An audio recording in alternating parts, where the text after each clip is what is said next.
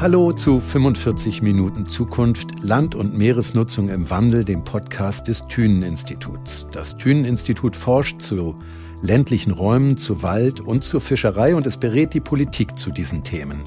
In unseren 14 Podcast-Folgen wollen wir Fragen, die sich hier aktuell in Forschung und Gesellschaft stellen, mit unseren Gästen diskutieren. Und wir möchten mögliche Wege für die Zukunft aufzeigen. Mein Name ist Marco Pauli. Diese Folge heißt Mein Acker, mein Kraftwerk, wenn LandwirtInnen Energie produzieren. Es geht also um landwirtschaftliche Flächen und das Potenzial, dort Strom zu gewinnen. Derzeit kommen etwa 50 Prozent des Stromverbrauchs aus erneuerbaren Energien, also aus Wasser, Wind und Sonnenenergie, aus Biomasse und Erdwärme. 2030 sollen es 80 Prozent sein, 2050 dann 100 Prozent. Da gut die Hälfte der Fläche Deutschlands landwirtschaftlich genutzt wird, liegt der Gedanke nahe, dass Agrarflächen hier wichtige Beiträge leisten können und vielleicht auch müssen. Wo liegen die Potenziale? Wie können sie genutzt werden? Welche Schwierigkeiten gilt es zu überwinden? Darüber möchte ich mit zwei Gästen sprechen. Zum einen mit Anna Heimsaat vom Fraunhofer Institut für Solare Energiesysteme. Guten Tag, Frau Heimsaat. Schön, dass Sie da sind. Guten Tag. Und mit hier am Tisch sitzt auch Thomas de Witte vom Thünen-Institut. Er ist im Fachbereich Agrar und dort in der Betriebswirtschaft tätig. Sein Arbeitsbereich liegt unter anderem bei Innovationen und neuen Technologien. Schön, dass auch Sie hier sind, Herr de Witte. Hallo. Hallo, schönen guten Tag. Nehmen wir an, ich bin ein konventioneller Landwirt. Ich habe den Betrieb von meinen Eltern übernommen und möchte ihn später auch an meine Kinder weitergeben.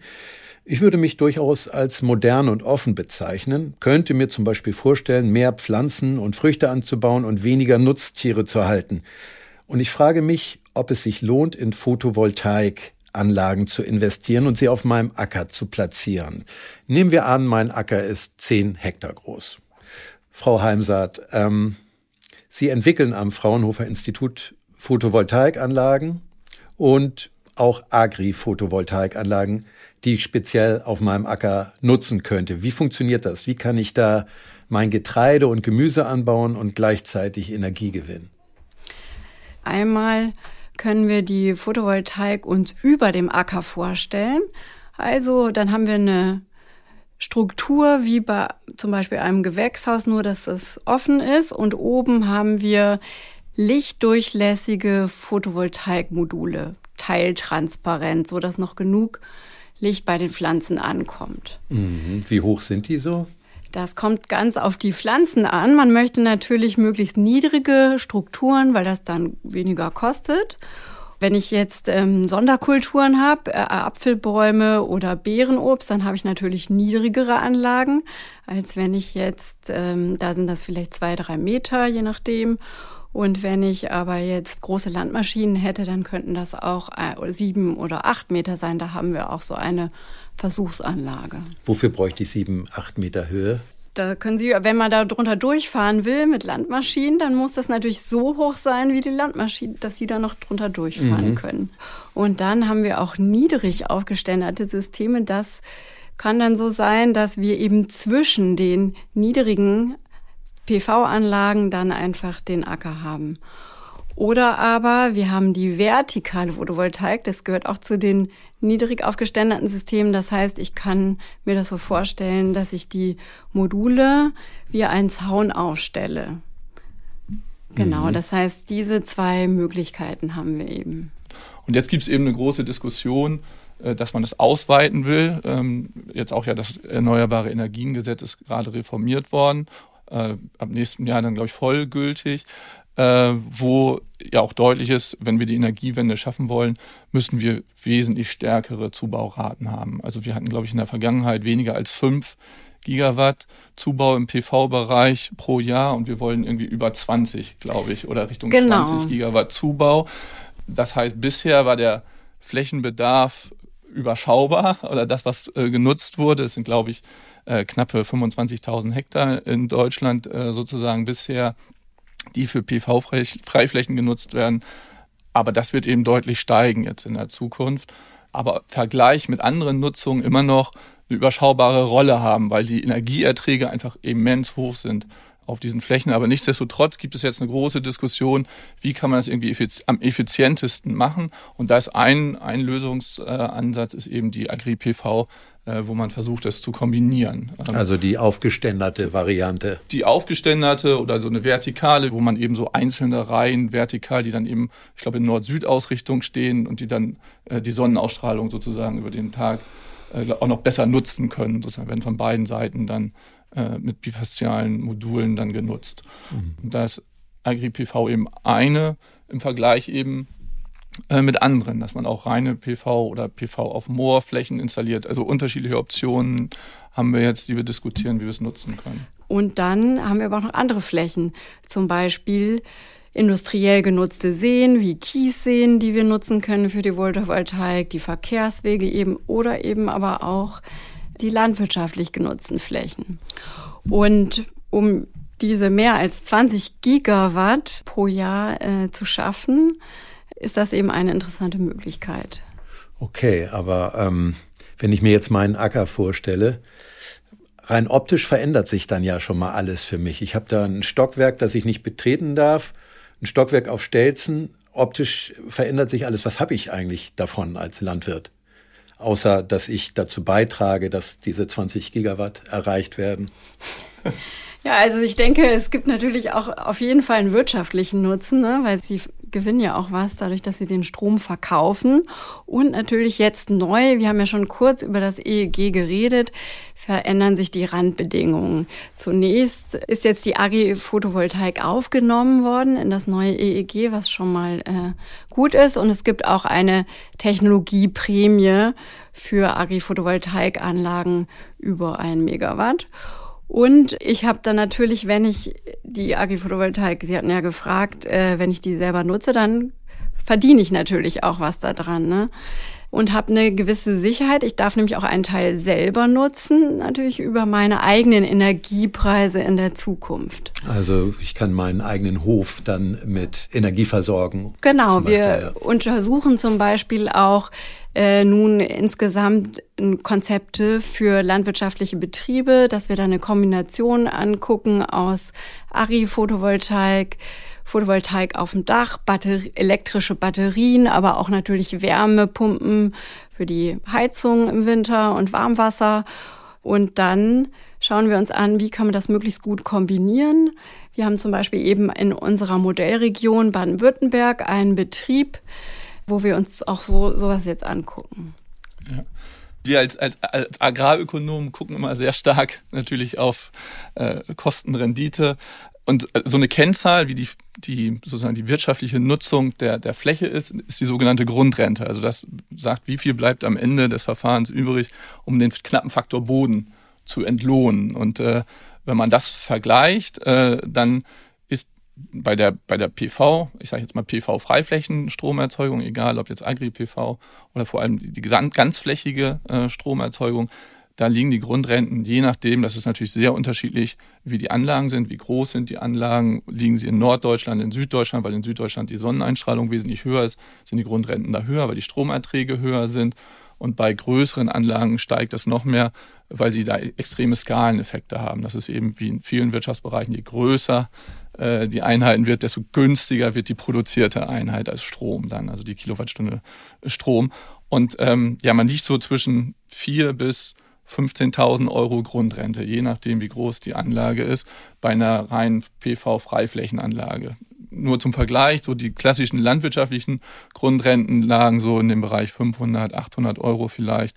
Jetzt etwas höher, wahrscheinlich mit dem gestiegenen Preisniveau, aber das, die, die Wirtschaftlichkeit sozusagen, äh, dort Strom zu erzeugen, ist immens. Mhm aus wirtschaftlichen Gesichtspunkten und auch Volkswirtschaft muss, also kann man jetzt nicht unbedingt Agri-PV per se jetzt sagen, das ist jetzt die Lösung für alles. Also das ist ein Beitrag, glaube ich. Ich glaube, da ist auch noch viel Forschungsarbeit notwendig, um vor allem auch die, die Kosten wahrscheinlich nochmal runterzubringen im Vergleich zur Freiflächenanlage, weil die bisherigen Anlagen, was wir so gesehen haben, die es in Deutschland gibt, die sind, da liegen die Mehrkosten so im Bereich von zwei Cent pro Kilowattstunde. Das sind dann aber bei einer Million Kilowattstunden etwa, die man auf so einem Hektar erntet, äh, sind das dann schnell äh, 20.000 Euro äh, pro Hektar äh, sozusagen. Also das sind immense. Und das, das glaube ich, ähm, ist ein gewisses Problem, was noch da ist. Also man sollte jetzt nicht unbedingt alles auf eine Karte setzen und sagen, wir machen nur noch Agri-PV, weil das, das ist einfach nur super und äh, das hat auch gesellschaftliche Kosten. Ne? Also wenn wir diese Flächeneinsparungen da machen, äh, den Hektar, den wir einsparen, mit den bisherigen Kostenanalysen liegen wir irgendwo so im Bereich von 10.000 Euro, was es pro Jahr die Gesellschaft kostet, sozusagen diese Fläche weiterhin äh, landwirtschaftlich nutzen zu können schließt ja nicht aus, dass wir da in Zukunft deutlich weiterkommen und auch effizientere Systeme noch äh, entwickeln. Ähm, und es gibt auch Bereiche, glaube ich, wo das anders ist. Ne? Das ähm, haben Sie ja auch, glaube ich, so eine, so eine ähm, Anlage jetzt mit Äpfeln, hatten Sie vorhin mal im Vorgespräch so ein bisschen erzählt, wo man eben Synergieeffekte hat. Mhm. Wir sehen auch, dass wir, dass da äh, im Moment in der ersten Phase jetzt der Umwandlung ein sehen wir ein großes Synergiepotenzial, genau wie Sie das gerade gesagt haben, weil wir haben ja auch sonst Hagelschutznetze oder Folientunnel. Wenn wir jetzt einen Teil davon ersetzen können durch fest installierte PV-Module, die eben gleichzeitig einen Effekt haben, dass ich die Pflanzen schütze, zum Beispiel vor Hagel, vor zu viel Sonne äh, oder auch die Feuchtigkeit, also vor direktem Regen auf den Blättern. Dadurch vielleicht auch in Zukunft, wenn wir das hinbekommen, äh, den Pestizideinsatz reduzieren kann. Das ist auch eine Motivation für die Landwirte, die sagen, ja, äh, immer wenn es nass wird, dann müssen wir spritzen gehen. Äh, das können wir vielleicht reduzieren unter den Anlagen. Das ist ein anderer Synergieeffekt, den wir da haben können. Sehe ich genauso. Also gerade bei solchen Anlagen, wo man eh fest installierte Dinge hat, wo man solche Folientunnel und so weiter braucht, da macht es auf jeden Fall Sinn, äh, so, eine, so eine Doppelnutzung zu machen. Und diese Nutzung in diesem Modellprojekt, die hat funktioniert auch? Also, weil ich, ich muss mich ja jetzt entscheiden, ob ich das äh, machen möchte oder nicht. Und es, ich muss ja sicher sein, wenn ich da investiere, dass es auch funktioniert. Genau, da gibt's natürlich noch viel zu tun. Also hier in Deutschland haben wir ja noch nicht so viele Anlagen. Wir betreiben einige Demonstrationsanlagen. Da unsere erste Anlage, das war eine eben im Ackerbau, da haben wir ähm, zum Beispiel bei den Kartoffeln haben wir das ausgewertet. Da hatten wir im ersten Jahr etwas geringere Erträge, bis zu 20 Prozent weniger. Im zweiten Jahr, wo, was dann recht trocken war, hatten wir einen positiven Effekt auf die Größe äh, der Kartoffeln zum Beispiel auch. War das auch. Zufall oder wissen Sie, wie das zustande gekommen ist? Genau, durch die Trockenheit. Ne? Dadurch, dass ich dann den Schutz habe äh, durch die Anlage gehen wir davon aus. Und wir messen das natürlich auch in den wissenschaftlichen Projekten. Ganz wichtig, da haben wir immer eine Vergleichsfläche und wir messen dann, wie viel Feuchte haben wir da, wie viel äh, Sonnenlicht haben wir, wie viel Strom wie geht's den Pflanzen? Genau, das werten wir dann wissenschaftlich aus. Und in der Apfel Apfelanlage, da haben wir jetzt allererste Erfahrungen, weil jetzt gerade die Apfel, Äpfel nur zwei Wochen zurück sind, was schon mal super ist und sehr gut aussehen, einen guten Zuckergehalt haben. Hat, und da sind wir aber natürlich noch dabei, da die Auswertung wirklich vollumfänglich wissenschaftlich zu machen.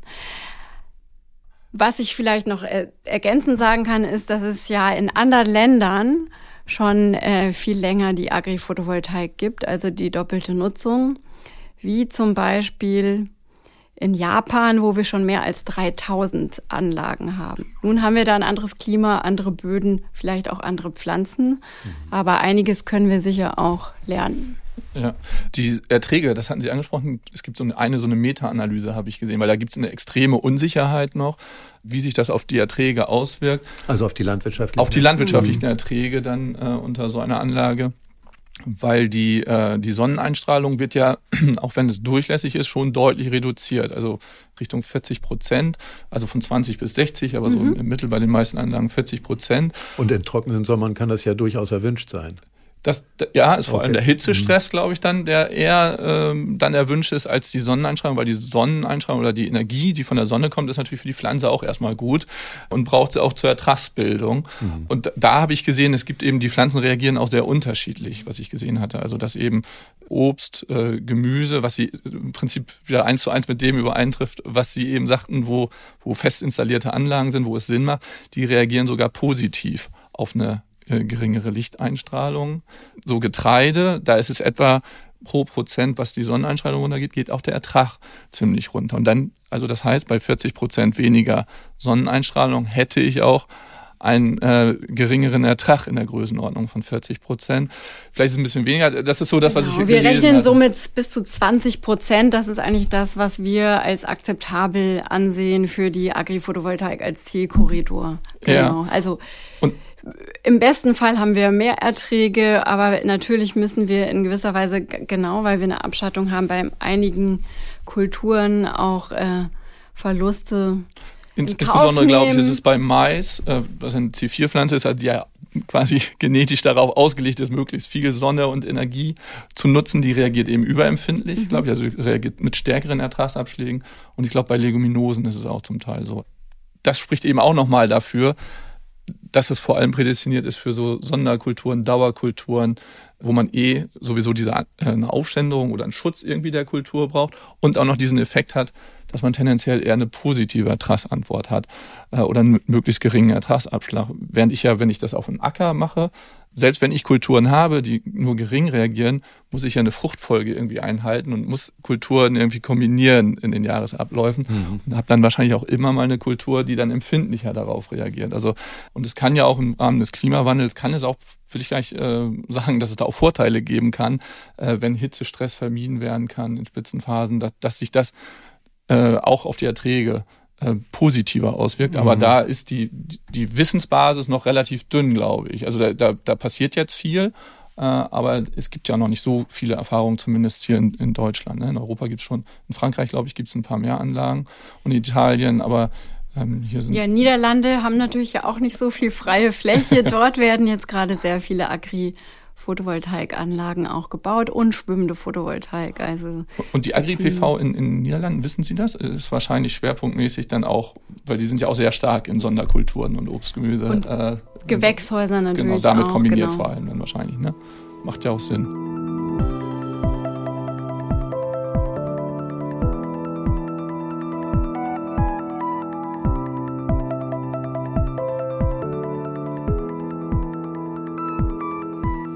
Und warum hinken wir im internationalen Vergleich so hinterher bei der Agri-Photovoltaik? Ja. Also bei der Umsetzung von Technologie geht es natürlich einmal darum, ist das technisch machbar? Wie muss ich das machen, dass ich noch viel Strom erzeuge, eben zum Beispiel durch diese bifazialen Module. Was heißt das? Dass ich eben oben und unten äh, die Sonnenstrahlung nutze, dass ich auch ganz gut hohe Effizienzen habe. Wie muss ich das aufbauen, alles zusammenbauen? Das ist die technische Machbarkeit.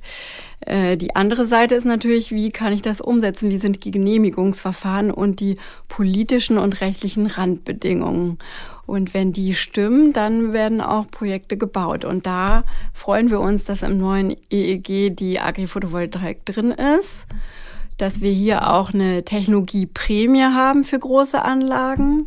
Für große Anlagen, aber für mich noch nicht. Für Sie, das kommt darauf an, wie, wie Doch, viel mit Fläche. Ihren 10 Hektar genau, mit Ihren 10 Hektar kommen Sie da dabei. schon rein. Oh, okay, gut, das klingt schon mal interessant. Genau. Wir denken, man kann da auch in Zukunft noch weiter nachbessern, indem man zum Beispiel auch kleine Anlagen äh, damit reinnimmt ins EEG, eben unter ein Megawatt, um die Akzeptanz auch zu vergrößern zum Beispiel. Mhm. Und ähm, wir haben jetzt ja schon auch über Geld gesprochen, aber ich weiß jetzt noch nicht, was muss ich eigentlich ausgeben oder investieren, äh, wenn ich jetzt in Agri-Photovoltaik investieren möchte und dass es sich für mich lohnt. Können Sie mir dann ungefähr einen Überblick geben, was, was ich da zahlen müsste? Kriege ich überhaupt die Module? Kriege ich das hier unproblematisch? Momentan gehen ja, äh, wie fast bei allen äh, ja, Investitions- Gütern sozusagen die Preise durch die Decke. Äh, und das ist bei PV-Modulen auch so. Ich kenne das nur aus dem privaten Bereich. Ich habe viele Bekannte, die jetzt da irgendwie bauen wollten, auch wegen der hohen Strompreise. Ähm, ja, es sind ein Jahr Wartezeit teilweise auf die Module, äh, wenn man welche kriegt. Äh, Preise sind extrem gestiegen.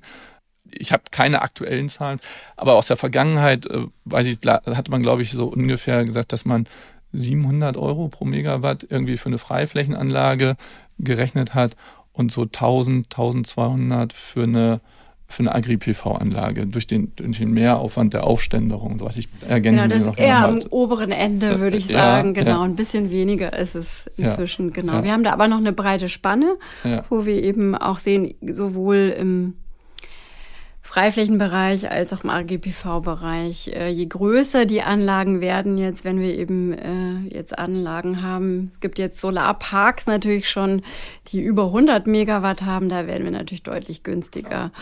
Genau, und äh, die Module, natürlich haben wir da, das ist im Moment ja gerade bei allen Dingen so, dass wir Lieferschwierigkeiten haben. Das ist, kann sich natürlich auch wieder ändern in der Zukunft. Aber wir sehen natürlich hier auch, dass äh, über 90 Prozent der Module kommen aus China im Moment. Und wir hoffen, dass wir auch in Zukunft auch die europäische ähm, Solarindustrie wieder aufbauen und dann auch europäische Module wieder haben. Aber das wird sicher auch noch ein bisschen dauern. Hm, also sollte ich da jetzt lieber, oder ich kann im Moment noch gar nicht investieren. Wie ist das? Doch, Sie können schon investieren. Sie können Ja? die, also Sie müssen ja auch denken, wenn Sie sagen, Sie wollen jetzt eine Anlage bauen, dann müssen Sie ja erstmal die ganze Anlage genehmigt bekommen und die Anlage planen und so weiter. Also das dauert auch einige Zeit. Darauf wollte ich nämlich später noch zu sprechen kommen. Ähm, und aber jetzt, wenn ich mir jetzt überlegen würde, okay, vielleicht doch lieber Windräder auf dem Acker im Vergleich zu anderen regenerativen Energieformen, was bringt mehr jetzt Agri-Photovoltaik oder Windräder zum Beispiel? Oder Ja. Biogas weiter, mehr auf Biogas setzen?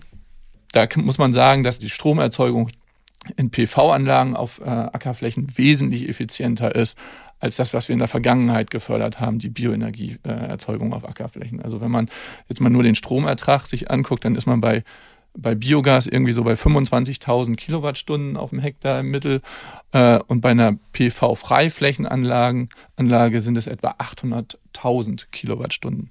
Also da liegt der Faktor 40, glaube ich, etwa dazwischen. Also das 40-fache. Man hat dann beim Biogas noch die Wärme noch zusätzlich, sodass man den Faktor etwas runterrechnen müsste. Aber so 20 zwischen bis 20, 30. 20 bis 30 auf jeden Fall höher. Äh, Und wenn man sich Wind allerdings anguckt, äh, dann ist es noch mal effizienter, weil sie dann beim Wind eben äh, eine riesen Anlage haben, die nur auf einem relativ kleinen Sockel auf der Fläche steht. Da geht es Richtung äh, 20 Millionen Kilowattstunde pro Hektar genutzte landwirtschaftliche Fläche. Also da liegt nochmal der Faktor äh, 40 ist es, glaube ich, dazwischen. Noch krasser ist es bei Kraftstoffen. Also wir haben ja auch eine, einen hohen Anteil Fläche. Das sind irgendwie in Deutschland, ich glaube, knapp 700.000 Hektar, äh, wo wir Raps oder Getreide für Biodiesel, Bioethanol anbauen. Man kann auch Biogas als Methan für Biokraftstoffe nutzen, dann als, als Gaskraftstoff. Da liegt der, bei Biogas, was den höchsten Ertrag hätte, liegt der Energieertrag irgendwie bei 70.000 Kilometer. Wir haben das mal in Kilometer ausgedrückt, die man fahren kann. Also 70.000 Kilometer können Sie von einem Hektar Methan von, aus Biogas fahren. Und wenn Sie eine äh, PV-Anlage auf die Fläche stellen, dann können Sie vier, über vier Millionen Kilometer, knapp fünf Millionen Kilometer fahren. Also da liegt der Faktor, das muss ich so schnell, schlecht im Kopf rechnen, so schnell, äh, aber da liegt ein Faktor, glaube ich, von 70 dazwischen, irgendwie so in der Größenordnung. Und bei Wind ist es dann wieder noch extremer, da können Sie 180 Millionen Kilometer fahren. Also da liegt dann nochmal der Faktor 40 im Vergleich zu PV äh, dazwischen. Das sind extreme Unterschiede. Ja, ist jetzt wahrscheinlich nicht zielführend, unbedingt Wind und PV da gegeneinander auszuspielen mit diesen Unterschieden. Aber ich glaube, sehr deutlich wird, dass wir einfach Wahnsinnsvorteile äh, gegenüber der Bioenergienutzung haben. Äh, was eben daran liegt, dass der Wirkungsgrad so viel höher ist von, von PV und, äh, und Wind. Also ich glaube, der liegt irgendwo bei 20 Prozent bei einer PV-Anlage. Und so eine Pflanze schafft nur schafft es nur ein bis eineinhalb Prozent der äh, eintreffenden Sonnenstrahlen irgendwie in Energie wieder umzuwandeln. Genau, also wenn wir jetzt mal dieses ganze Bild uns angucken, dann ist es doch deutlich flächeneffizienter, wenn wir erneuerbare Energien nutzen. Und bei der PV-Anlage haben wir heute über 20 Prozent, 20 bis 25 Prozent Wirkungsgrad.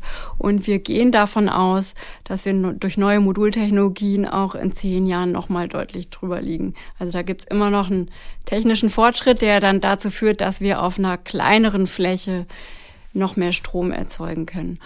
Und nochmal zu diesem Stromprofil zurückzukommen, das kann man ganz toll sehen bei den Energy Charts, die auch vom Fraunhofer ISE veröffentlicht werden. Da sieht, kann man sich das angucken. Eben äh, mittags gibt's immer diesen Sonnenpeak. Äh, da wird viel Solarstrom erzeugt und dann, wenn es windig ist, das ist oft drumrum auch, also wenn nicht so viel die Sonne scheint oder auch in den Abendstunden und Morgenstunden, dann haben wir eben viel aus der Windkraft. Und natürlich denke ich persönlich jetzt habe auf jeden Fall die Auffassung, wir brauchen natürlich auch den Ausbau der Windenergie. Da ist gar nichts dran zu rütteln, das ist ein anderes Thema. Mhm. Ja. ja. gut, im, im, landwirtschaftlichen Sektor gibt es schon so ein bisschen diese Diskussion. Ne? Sollten wir nicht eher auf Wind setzen, weil man eben einfach wesentlich weniger Fläche verbraucht und ist diese hohen Rentabilitäten und Grundrenten hatte ich ja vorhin äh, ganz am Anfang schon mal äh, beschrieben.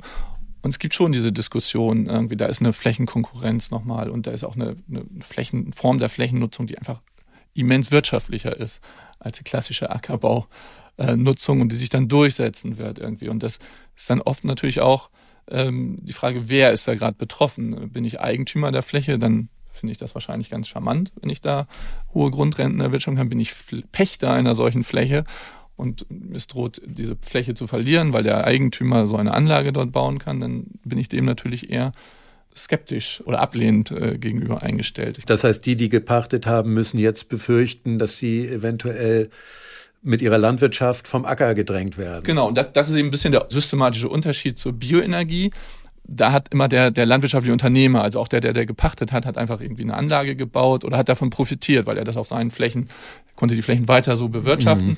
Und das ist jetzt eben anders. Also die wird ihm dann entzogen, die Fläche. Man muss aber dazu sagen. Bei der reinen Photovoltaik wird ihm die entzogen. Genau. Das ist nämlich ein, hier auch, denke ich, das gesellschaftliche Potenzial, wenn wir das so nicht nur wirtschaftlich betrachten, der Agri-Photovoltaik.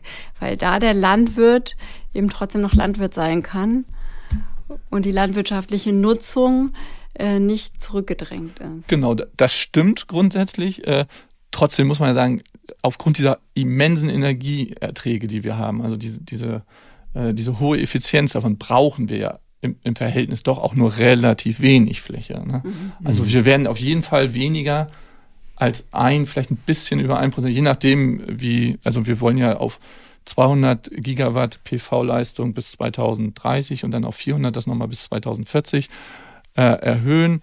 Äh, und je nachdem, wie man rechnet, also mit welcher Effizienz äh, und wie der Ausbau ob Dach und, und auf Freifläche erfolgt, kommt man so ein bisschen zu unterschiedlichen Flächenbedarfen. Aber die liegen so zwischen ich glaube, jährliche Zubauraten im Schnitt liegen so um die 6.000 bis 10.000 Hektar, je nachdem, wie man rechnet, so dass wir am Ende irgendwo so um die 100.000, vielleicht auch etwas weniger, 80 bis 100.000 Hektar in Deutschland für PV-Flächen irgendwie wahrscheinlich brauchen werden. Ähm, und das ist eben ein Anteil an der, an der Ackerfläche, der äh, unter einem Prozent äh, liegt.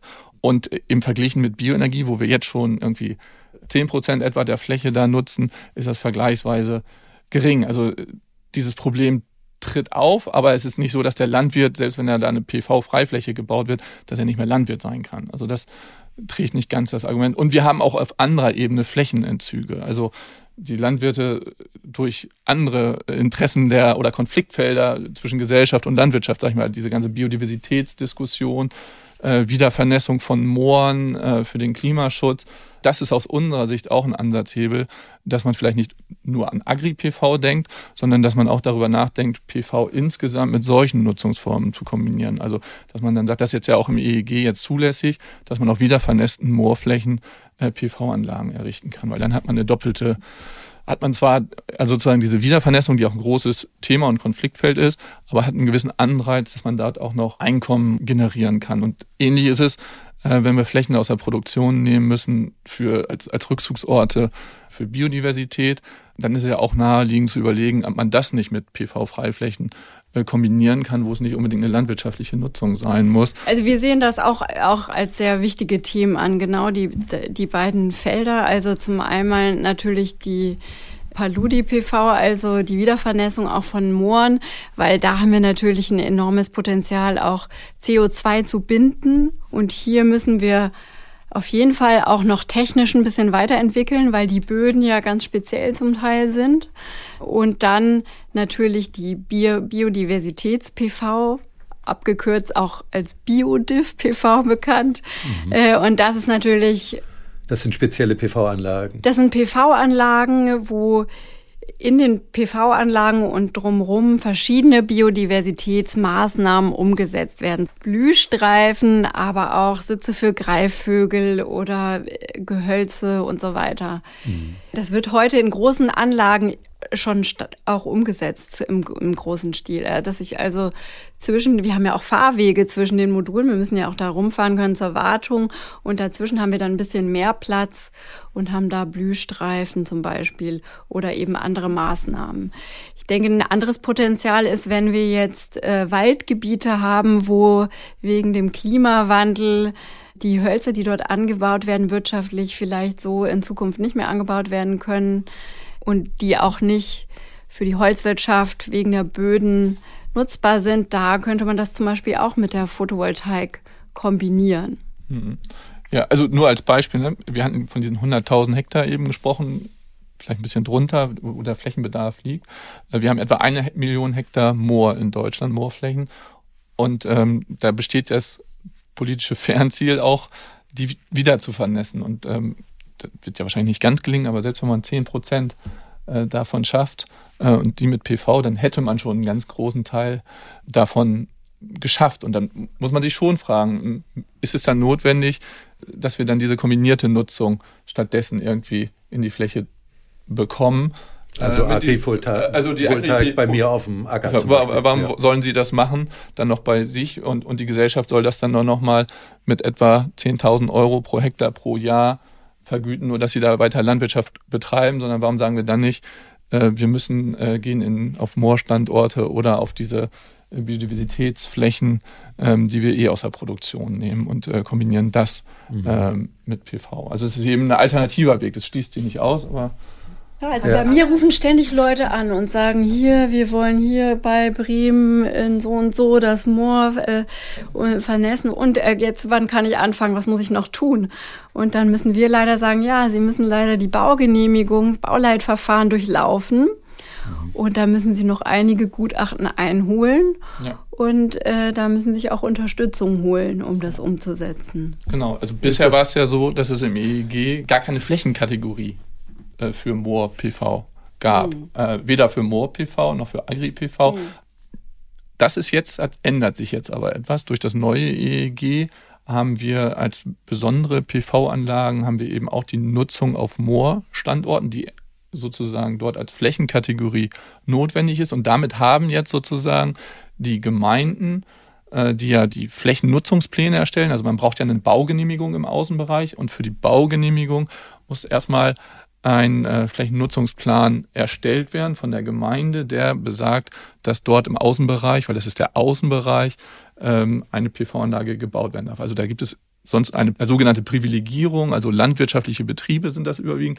Man darf landwirtschaftliche Gebäude im Außenbereich bauen. Alles andere ist in der Regel nicht möglich, sondern dann muss der Flächennutzungsplan geändert werden und muss besagen, dass dort gebaut werden kann. Also und jetzt, da möchte ich auch ja. noch mal einhaken, ja. ganz kurz und sagen, dass diese Privilegierung für äh, solche PV-Anlagen wie zum Beispiel Moor-PV oder ähm, auch Agri-PV aus unserer Sicht ein wichtiger Schritt wäre, um die Hürden deutlich zu reduzieren in Zukunft. Ja, also ist auf jeden Fall ein, ein möglicher Schritt. Was ich aus der Diskussion weiß, ist, dass, dass da auch ein gewisses Risiko gesehen wird, weil dann die Gefahr besteht, weil es eben wirtschaftlich sehr attraktiv ist, dass dann überall was passiert. Und dann muss die Gemeinde, kann dann nur noch unter harter Begründung sozusagen äh, das ablehnen, dann in, im Einzelfall mhm. auch. Und, und wenn, wenn es dann zu so Konzentrations- Tendenzen kommt, dann kann es schwieriger werden, das abzulehnen. Ist ja aus Umweltschutzsicht vielleicht auch nicht ganz erstrebenswert, dass alle Moore jetzt mit Agri-Photovoltaikanlagen. Ja, aber warum nicht? Werden. Wir wollen ja die Wiedervernässung erreichen der Moore und das CO2 binden. Und warum wollen wir dann nicht auf den Mooren auch zusätzlich noch Strom erzeugen? Was soll denn dagegen sprechen? Und ist das optisch ist, vielleicht nicht ganz ja, so schön. Ja, das ist die Frage. Was ist denn optisch schön? Und das ist auch, wir haben eine, ähm, Kollegin, die beschäftigt sich mit der sozialen Akzeptanz von solchen Anlagen. Und die macht dann, machen ja so Sozialwissenschaftler so Umfragen und telefoniert dann zum Beispiel auch mit den verschiedenen Akteuren, zum Beispiel auch mit dem Umweltamt. Und dann sitzt da einer zum Beispiel und sagt, ja, also die eine Anlage würde ich ja jetzt genehmigen, aber wenn ich die jetzt genehmige, dann könnte es ja vielleicht sein, dass dann auch äh, alle Seen oder alle Moore oder alle Äcker voll sind, je nachdem, worum es sich gerade handelt. So ist tatsächlich die Denke. Mhm. Sieht das schön aus? Möchte ich das in meiner Umgebung haben? Und hier in Norddeutschland, Sie kommen ja hier aus Norddeutschland, da war das ja vor 30 Jahren mit der Windenergie auch so, dass alle dachten, oh Gott, so ein Windrad, da gab es große Proteste dagegen. Gibt's ja auch immer gibt's noch. Gibt's immer noch, ja. aber es gibt auch viele Leute, die sich da einfach dran gewöhnt haben und das gehört jetzt zum Landschaftsbild dazu, wenn man durch Norddeutschland fährt. Das mhm. fällt mir extrem auf. Ich lebe ja im, in Freiburg, das Fraunhofer Institut für Solare Energiesysteme ist in Baden-Württemberg. Ähm, da gibt's noch große Unterschiede der Akzeptanz von Solarenergie vom Aussehen her oder auch von Windenergie, ist meine Wahrnehmung. Und äh, das kann sich auch ändern. Klar. Also ich sehe das grundsätzlich auch so. Natürlich muss man gucken, wie man das so ein bisschen in die Landschaft integriert. Also das ist eben genau der Punkt. Äh, wie muss es gesteuert werden, dass es so äh, funktioniert, dass es auch nicht zu Konflikten führt dann in den Regionen. Und diese, diese Möglichkeit, den Flächennutzungsplan so zu ändern, dass man in Mooren beispielsweise ein PV bauen kann, das war vorher nicht so wirklich gegeben, weil das äh, vorher im EEG nicht vorgesehen ist. Das ändert sich jetzt aber nächstes Jahr, sodass das erstmal grundsätzlich die Gemeinden jetzt die Möglichkeit dann bekommen, dort auch äh, den Flächennutzungsplan zu ändern und dann kann äh, der Landwirt dann auch eine Baugenehmigung beantragen. Dann hat man aber immer noch das Problem, dass man diese Baugenehmigung ja bekommen muss. Also man muss dann äh, Umweltgutachten, äh, man muss äh, eine öffentliche Beteiligung haben dann in vielen Fällen äh, und diese Verfahren, die dauern einfach irre lange. Und sobald sie ein öffentliches Interesse haben, was widerspricht, wird es auch sehr schnell sehr teuer und das schreckt viele ab. Und äh, ich glaube, da müssen wir auch hinkommen, dass wir diese Verfahren beschleunigen. Dass das nicht mehr drei Jahre dauert, bis so eine Genehmigung dann kommt, sondern dass es da Einsprüche geben kann. Aber die Entscheidung, dass es da irgendwelche Fristen geben muss dann auch für die Behörden, bis wann eine Entscheidung getroffen werden muss. Ist Weil dann weiß man entweder, ich mache also das oder warum nicht. Also, ja, warum nicht? Das gibt's ja in anderen Bereichen auch, wo wir sagen, hier ist es aus, in, im öffentlichen Interesse voranzukommen. Also gibt's da eine Anweisung, äh, dass da schneller Genehmigungsverfahren schneller entschieden wird, ja. Und, und auch die Strukturen zu schaffen. Das ist natürlich auch so bei Behörden, wenn etwas Neues kommt, wo wir uns noch nicht mit auf können, dann möchten wir nichts falsch entscheiden. Ich denke schon, dass da das ein wichtiger Schritt ist in den Bundesländern und in den Ämtern, die Verfahren so anzupassen, dass wir da zu schnelleren Genehmigungsverfahren kommen. Ja, das um jetzt nochmal vom Moor auf meinen Acker zurückzukommen, kann ich denn einfach ähm, loslegen? Könnte ich einfach loslegen, mir eine Genehmigung holen? Ja, Sie brauchen die, äh, Sie brauchen eine Baugenehmigung. Die müssen Sie beantragen beim Landkreis. So, und die werden Sie in der Regel nicht bekommen äh, direkt, weil ähm, laut Flächennutzungsplan, den, den die Gemeinde aufgestellt hat, dort der Bau einer PV-Anlage, weil das ja überwiegend ihre Fläche im Außenbereich liegt, nicht im Flächennutzungsplan enthalten ist. Das heißt, genau, Sie müssen dann bei der Gemeinde beantragen, das können Sie jetzt mit dem, beispielsweise wenn Sie eine Agri-PV-Anlage jetzt bauen wollen, dann könnten Sie das äh, bei der Gemeinde beantragen, dass Sie jetzt äh, dort den Flächennutzungsplan anpasst dafür. Und es gibt einige wenige Gemeinden, die das jetzt schon gemacht haben, die schon die Agri-Photovoltaik in ihren Flächennutzungsplan übernommen haben. Aber sonst ist es eben langwieriges längerwieriges Verfahren. Aber Sie könnten das so angehen jetzt. Wir haben das ja jetzt im neuen EEG drin. Wenn Sie müssen sich Unterstützung holen natürlich, um diese ganzen Gutachten und Verfahren zu durchlaufen und dann ähm, kann man das angehen.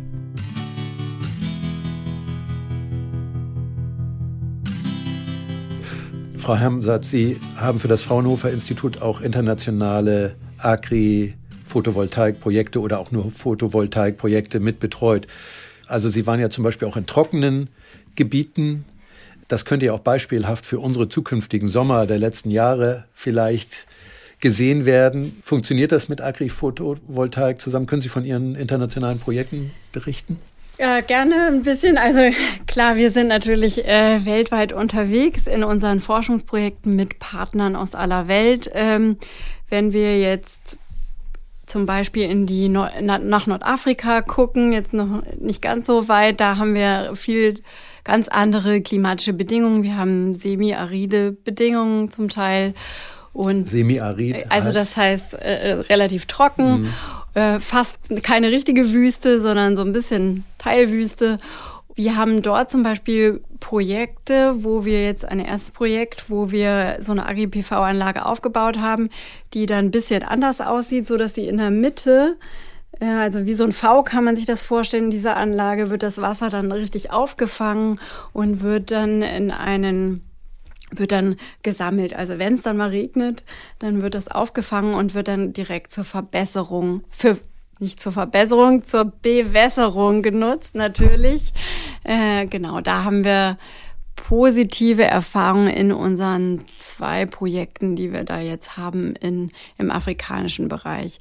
Ich denke, das wird ja auch einen großen Beitrag auch in der ganzen Diskussion über die Weiterentwicklung des Energiesystems wird ja auch dann der Energieimport bleiben. Also bisher importieren wir Öl, Kohle. Ich könnte mir vorstellen, dass man in diesen Regionen, wo man eben diese äh, extremen Sonneneinstrahlung hat, dass man dort eben äh, ja, das elektrifiziert und dann eben Wasserstoff und so weiter auch herstellt und das auch einen Importanteil ähm, dann hat. Also wir müssen auch nicht alles also hier, muss dann, hier umsetzen. Sozusagen. Das muss dann vor Ort umgewandelt werden, um es dann hierher zu transportieren zum Beispiel. Genau, es gibt zwei ja. Möglichkeiten. Also einmal, wir haben zum Beispiel Länder, wo wir schon eine Gasinfrastruktur haben, ja, aus der Vergangenheit und wo wir jetzt sagen können, wenn wir da mit Solarenergie Strom erzeugen, diesen Strom kombiniert mit Speichern dann nutzen zur Wasserstofferzeugung, dann äh, können wir diesen ja dann wieder äh, transportieren über Leitungen oder aber wir können den Strom transportieren über äh, auch große Leitungen. Um vielleicht mal auf die Umweltauswirkungen zu sprechen zu kommen, äh, wenn diese Module jetzt so massenhaft produziert werden in Zukunft, ja, was für eine Auswirkung hat das auf die Umwelt?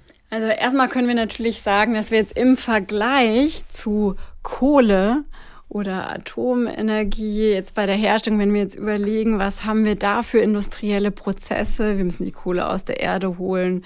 Dann haben wir das Kraftwerk, wo wir die verbrennen, äh, wo wir immer wieder Kohle nachheben, holen müssen über die ganze Lebensdauer. Im Vergleich dazu ist ja die Photovoltaik geradezu CO2-neutral. Man braucht Silizium hauptsächlich. Ne? Wir brauchen Silizium und auch andere seltene Erden natürlich. Wir also wenn wir ganz genau hingucken, dann und das machen wir natürlich auch. Dann gucken wir uns die CO2-Bilanz und so eine Lebenszyklusanalyse auch von den PV-Modulen an bei uns am Institut und auch von den ganzen PV-Systemen dann und der Wechselwirkung mit der Umwelt. Und natürlich, äh, und wir haben gesehen in einer ersten Studie, wo wir verglichen haben, die Produktion von PV-Modulen zum Beispiel in China im Vergleich zur Produktion in Europa. In China fließt zum Beispiel hauptsächlich Kohlestrom auch, ne, oder viel? Ja. Genau, der Strommix hat da natürlich einen ganz großen Einfluss auf diese CO2-Bilanz, wo das hergestellt wird. Natürlich, wenn wir die Module und auch die Batterien, das gilt dafür genauso, wenn wir die in Norwegen herstellen mit Wasserkraft dann äh, haben wir natürlich eine deutlich günstigere Bilanz. Der zweite Faktor neben dem Strommix ist natürlich die Transportkosten. Das äh, ist natürlich auch wesentlich, wenn wir also die ganzen Container verschiffen, äh, dann haben wir natürlich da auch einen großen Beitrag zur CO2-Bilanz bei der Herstellung. Aber insgesamt, das will ich nochmal betonen, ist natürlich die CO2-Bilanz von so einer PV-Anlage im Vergleich zum Kohlekraftwerk wirklich vernachlässigbar. Und ähm, warum werden bisher so wenig Module in Europa produziert? Also ich würde ja gerne bald loslegen und welche haben. Ich glaube, das ist auch so eine kleine Lehre aus der Vergangenheit, würde ich sagen. Nicht? Man hatte, in der Vergangenheit hatten wir ja große Kapazitäten, Produktionskapazitäten. In Deutschland viele Firmen, die Solarmodule hergestellt haben. Man hatte die ja ziemlich geschützt, wenn ich das richtig in Erinnerung habe, äh, vom Weltmarkt. Ähm, und die sind eben äh, durch diesen internationalen, weil die Chinesen eben das, diese Massenware sozusagen günstiger herstellen konnten, sind, glaube ich, viele äh, dann pleite gegangen, sozusagen in der Folge, äh, weil sie eben auch für einen deutschen, europäischen Markt äh, produziert haben, der geschützt war und der Sonderbedingungen hatte. Also wir hatten ja in der, der Vergangenheit... eingebrochen ist auch. Ne? Wir hatten ja einen genau. ganz starken Einbruch hier, äh, wo es sehr schwierig war, hier überhaupt Anlagen genehmigt zu bekommen. Aber das sind äh, genauso, dass wir einige Zeit hier gar keinen, zu, keinen nennenswerten Zubau hatten, vor allem nicht von großen Anlagen. Und der Weltmarkt an Zubau hat sich dann eben in anderen Ländern abgespielt. Genau. Ja. Mhm. Aber äh, ich denke, weltweit gibt es einen großen Bedarf, die äh, Solarenergie auszubauen und äh, deswegen wird es auch weltweit Produktionskapazitäten geben, hoffe ich, in Zukunft. Ja, und in der technischen Entwicklung sollten wir sehen, dass wir da Weltmarktführer werden möglichst. Ne? Das ist äh, äh, im Bereich Forschung, also jetzt vor allem dann auch, dass wir auch das Know-how dann auch ja, das können wir dann auch exportieren und gegebenenfalls ist es dann eben so, dass es in anderen Ländern die Massenproduktion günstiger ist. Aber das zeigt ja jetzt ein bisschen auch die Entwicklung äh, aktuell mit Russland, sage ich mal, die in der Energieversorgung, dass äh, selbst wenn wir etwas teurer sind, dass es dann gegebenenfalls auch sinnvoll ist, einen Teil der Produktion dann auch in Europa zu haben. Ne? Okay, um nochmal auf meinen Acker zurückzukommen. Ja, ähm, sind wir, das können Sie ja. nehmen wir an, dass ich mich also für Agri-Photovoltaik entscheide, auch schon investiere, obwohl ich nicht weiß, wann die Module kommen. Und wenn es mir dann erlaubt wird, woher weiß ich, dass nicht in zehn Jahren die nächste fortschrittlichere, aber ganz anders funktionierende Technik um die Ecke kommt? Äh, ich meinen Kindern dann also quasi einen nutzlosen Industriepark weitergebe, statt einem Acker, wie ich ihn jetzt habe. Woher weiß ich, dass sich dieser Aufwand wirklich für mich lohnt? Naja, das haben Sie im EEG eigentlich, wird Ihnen da schon eine ziemlich hohe, ziemlich hohe Sicherheit gegeben, weil Sie entwickeln das Projekt, kalkulieren vorher, was sie das etwa kosten wird, den Strom zu produzieren und bewerben sich dann damit äh, um eine festgeschriebene äh, Vergütung. Also es ist so eine Art Auktion, so funktioniert es im EEG.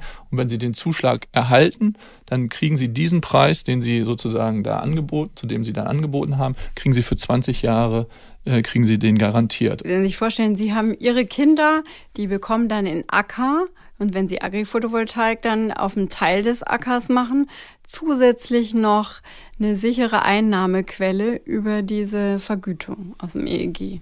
Halten die Module denn so lange? Die Module, also das sehen wir jetzt, die Anlagen, äh, die halten äh, weitaus länger oder können weitaus länger halten als die ursprünglich mal geplanten 20 Jahre. Also die Versicherungen versichern heute äh, in Richtung 30, 40 Jahre. Okay, und Abschlussfrage, wie können meine Kollegen und ich dazu gebracht werden, zukünftig auf Agri-Photovoltaik zu setzen? Ich würde sagen, PV insgesamt wird deutlich attraktiver ähm, durch das äh, neue EEG, weil es mehr Möglichkeiten gibt, ähm, das umzusetzen. Äh, das andere hatten wir diskutiert, dass äh, diese Genehmigungsfrage, dass das einfach flüssiger funktionieren muss. Ich glaube, das ist eine, eine wichtige Voraussetzung. Das sind aus meiner Sicht die, die Kernpunkte. Ja, ich glaube, äh, die Dinge, die überzeugen, sind natürlich, dass sie wirtschaftlich was davon haben, wenn sie zusätzlich Strom produzieren und dass äh, je nachdem, was sie anbauen, sie auch noch Synergieeffekte haben, dass sie noch andere Ressourcen schonen können, wie eben Wasser oder vielleicht Düngemittel in Zukunft. Und äh, was wir noch brauchen in Zukunft ist auf jeden Fall einfache Genehmigungsverfahren, äh, möglichst auch, dass wir die Akzeptanz vielleicht noch fördern, indem wir vielleicht doch auch kleine Anlagen äh, bezuschüssen in Zukunft einfacher, weil wir haben das ja gesehen von der Photovoltaik. Wir haben angefangen mit ähm, Anlagen, kleinen Anlagen auf Dächern und das hat schon, glaube ich, auch zur, im Wesentlichen zu der sehr guten Akzeptanz beigetragen, dass es so eine modulare Technologie ist, wo man erstmal klein anfangen kann und dann große Anlagen.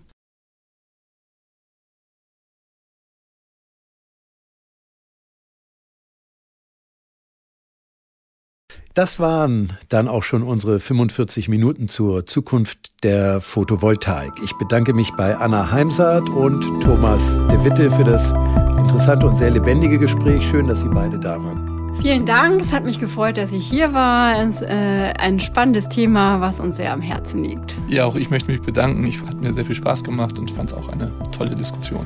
Ich glaube, es könnte sich für mich, meine Kinder und auch für die Welt lohnen, wenn ich investiere. Ich Denke drüber nach. Und Sie, liebe Hörerinnen und Hörer, möchte ich einladen, sich gemeinsam mit uns in den weiteren Folgen unseres Thünen-Podcasts mit der Zukunft der Land- und Meeresnutzung zu beschäftigen. Danke, dass Sie heute mit dabei waren. Am Mikrofon verabschiedet sich Marco Pauli.